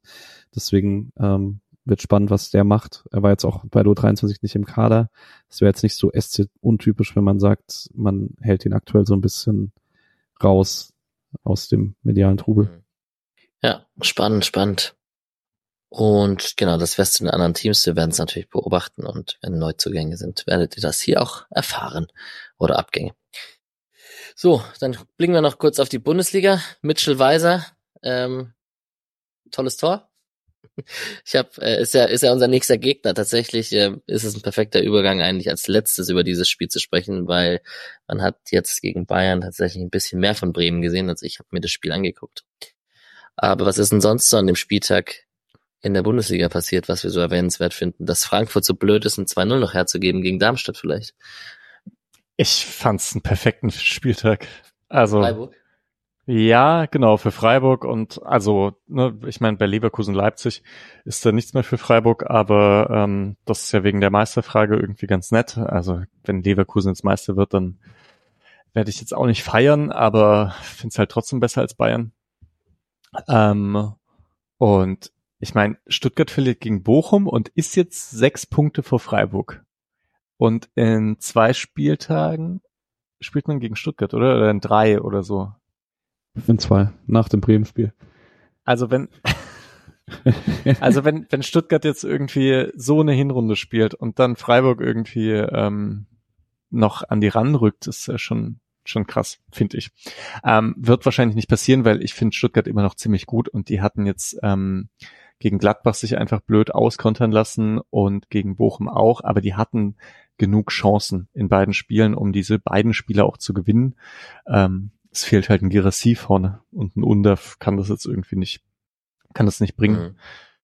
Ich meine, dass Frankfurt gegen Darmstadt nur unentschieden spielt, ist für Freiburg wirklich äh, ziemlich gut, auch wenn ich denke, Frankfurt wird sich on the long run durchsetzen, aber punktgleich. Schon cool. Ey, und sowohl Gladbach im negativen Sinne als auch Augsburg im positiven Sinne sind für mich mal wieder ein Rätsel. Ja. Also, biederes Mittelmaß. nee, und hast du das Spiel gesehen? Nee. Also, weil ich habe es mir angeguckt und das, also Augsburg war halt ganz klar die bessere Mannschaft. Haben das Spiel gemacht und Gladbach im eigenen Stadion hat sich da aufs Kontern ähm, verlassen und hat es dann irgendwie mit der Zeit ein bisschen besser gemacht. Also die hatten dann mal eine Phase, wo es ein bisschen besser lief, nachdem sie halt unverdient 1-0 in Führung gegangen sind. Aber das, das ist schon, das ist schon bitter, weil ich finde den Kader von Gladbach jetzt gar nicht so scheiße. Oder, oder sehe ich da irgendwas falsch? Also die haben doch Honorarplayer, ähm, und so vorne, das ist sehr gut. Und Neuhaus im Mittelfeld, hier Kone ist ja eigentlich richtig stark. Mhm. Und Elvedi und so also klar, ich finde, dass Scully und Netz nicht die perfekten Außenverteidiger, aber trotzdem, da ist mehr drin, als jetzt irgendwie so zu spielen, wie unter Seoane. Schon enttäuschend. Ja, brauchst mir ein bisschen Übergang. Ich bin sehr gespannt, wie, ob es bei Leverkusen einen Bruchpunkt gibt, weil jetzt ist Palacios raus noch für ein paar Wochen. Und jetzt ist so für die nächsten zwei, drei Spiele ist der Kader schon ultra dünn. Also man ist ultra gut, aber er ist schon ultra dünn. Also es wird jetzt Andrich für ihn reinrutschen und dann hast du dahinter wirklich hast du noch Amiri, Loschek. Das war's. Teller vielleicht, wenn Frimpong ist wohl nicht so schlimm und so. Ähm, aber Tar ist jetzt nächste Woche auch gesperrt und ich glaube, Leverkusen ist ganz happy, dass sie, die haben jetzt Gladbach zu Hause. Das sollte eigentlich reichen, so wie Gladbach diese Saison spielt und Darmstadt auswärts. Und klar, das sind noch, du kannst immer irgendwann stolpern, aber vielleicht rettet man sich, bis der Afrika Cup fertig ist. Und du hast gerade Augsburg angesprochen. Bayern spielen nächste Woche dort. Ich, äh, die sind da noch nicht durch. Also da haben sich jetzt, also Leverkusen hat sich bis zur 95. gemüht in Augsburg. Das, die sind nicht leicht zu schlagen unter Tore. Das wäre so witzig. ja, wär's. Ach. Ja. Mhm. Es macht schon sehr viel Spaß, die Bayern und Kimmich leiden zu sehen. Es tut mir leid. ich weiß, ich übertreibe äh, vielleicht ein bisschen, aber. Also sind wir, sind wir jetzt mal ehrlich, es sollte Bayern nicht Meister werden, würde ich ungerne als Harry Kane diesen Sommer das Internet betreten. Weil der wird halt ein laufendes Meme, wenn er es jetzt mit den Bayern nicht schafft, einen Titel zu holen. Ne? Das ist, ja. Da wäre es eher noch derjenige, der das Ganze am ehesten verhindern könnte, dass sie nicht Meister werden. Mal schauen. Ja, ich bin auch, ich bin auch sehr gespannt. Äh, vielleicht noch das eine mit Heidenheim gegen Wolfsburg. Das hat mir halt auch gut gefallen, dass Heidenheim da einen Punkt geholt hat, weil Wolfsburg ist jetzt auch sieben Punkte hinterm SC. Ähm, weil ich da immer so drauf geschielt habe, weil ich dachte, okay, mit dem Kader, die können auch mal eine Serie starten, kann auch immer noch passieren. Aber ähm, ja, so richtig Angst habe ich gerade auch nicht. Ja. Ja. Jetzt muss ich noch kurz, Alex, bevor wir dann nochmal über Bayern reden, weil die ja gegen Bremen gespielt haben. Jetzt ist diese Woche Nachholspiel Bayern Union. Ist das jetzt am Wochenende? Für wen bist du denn? ja, da bin ich für Union. Klar, Union, oder? Wir wollen doch Union ohnehin der ersten Liga haben. Wollen wir? Gutes Auswärtsspiel, ja klar, auf jeden Fall. Das ich will Hertha und Union, Kiel, Hamburg, alles, alles im Norden. Das Nachholspiel Dresden. ist jetzt. Oh, das wäre auch so witzig. Oh Gott. Das Mittwoch, ja. Einfach Anti-Bayer-Fan Deluxe gerade. Das macht so Spaß. Naja, so, Bayern hat 1 zu 0 gegen Bremen verloren. Ähm, Tuchel war nicht so begeistert, Müller auch nicht, Kimmich auch nicht. Die haben irgendwie 70 Minuten nicht so gespielt. Jetzt rede ich gerade über Bayern anstatt über Bremen, aber ähm, die haben es anscheinend einfach, den hat man nicht den Sieg angemerkt. Was man aber trotzdem sagen muss, ist, dass Bremen das einfach auch gut gemacht hat. Ich würde trotzdem sagen, nach einem Sieg gegen Bayern kriegt man erstmal auf den Sack, oder? Spannungsabfall? Bayern-Fluch auf jeden Fall. Ist, also ist eine reale Angelegenheit. Ich glaube, dass wirklich die meisten, die gegen Bayern gewonnen haben, das nächste Spiel ähm, verloren haben oder unentschieden gespielt haben. Ich muss kurz mal überlegen, wie es äh, bei Frankfurt war. Hm. Ähm, Frankfurt hat safe verloren nach dem Bayern-Spiel. Das äh, Nick hat 100%, die haben doch dann bei PAOK verloren, glaube ich, in der Conference League. Und dann in der Liga auch nochmal. Das war ja Nicks Diva-Ding. Ah ja, gegen 3-0 gegen Leverkusen verloren. Ja, ja gut. Ich mein, ja, gegen Leverkusen. Ne? Gut, aber ich meine, gegen Freiburg kannst du auch verlieren. Ähm, nee, ist halt die Frage, also Bremen wird mit Sicherheit anders spielen als äh, gegen Bayern. Duxch ist dann, ähm, Duxch ist wieder zurück, der war ja gesperrt. Äh, Bittenkurt wärst du auch dumm, wenn du gegen Freiburg nicht spielst. Ähm, und ich glaube halt gegen SC werden die nicht ähm, eher tief stehen und dann lang auf Voltemade und äh, auf Jinma schlagen. Wobei, vielleicht auch doch.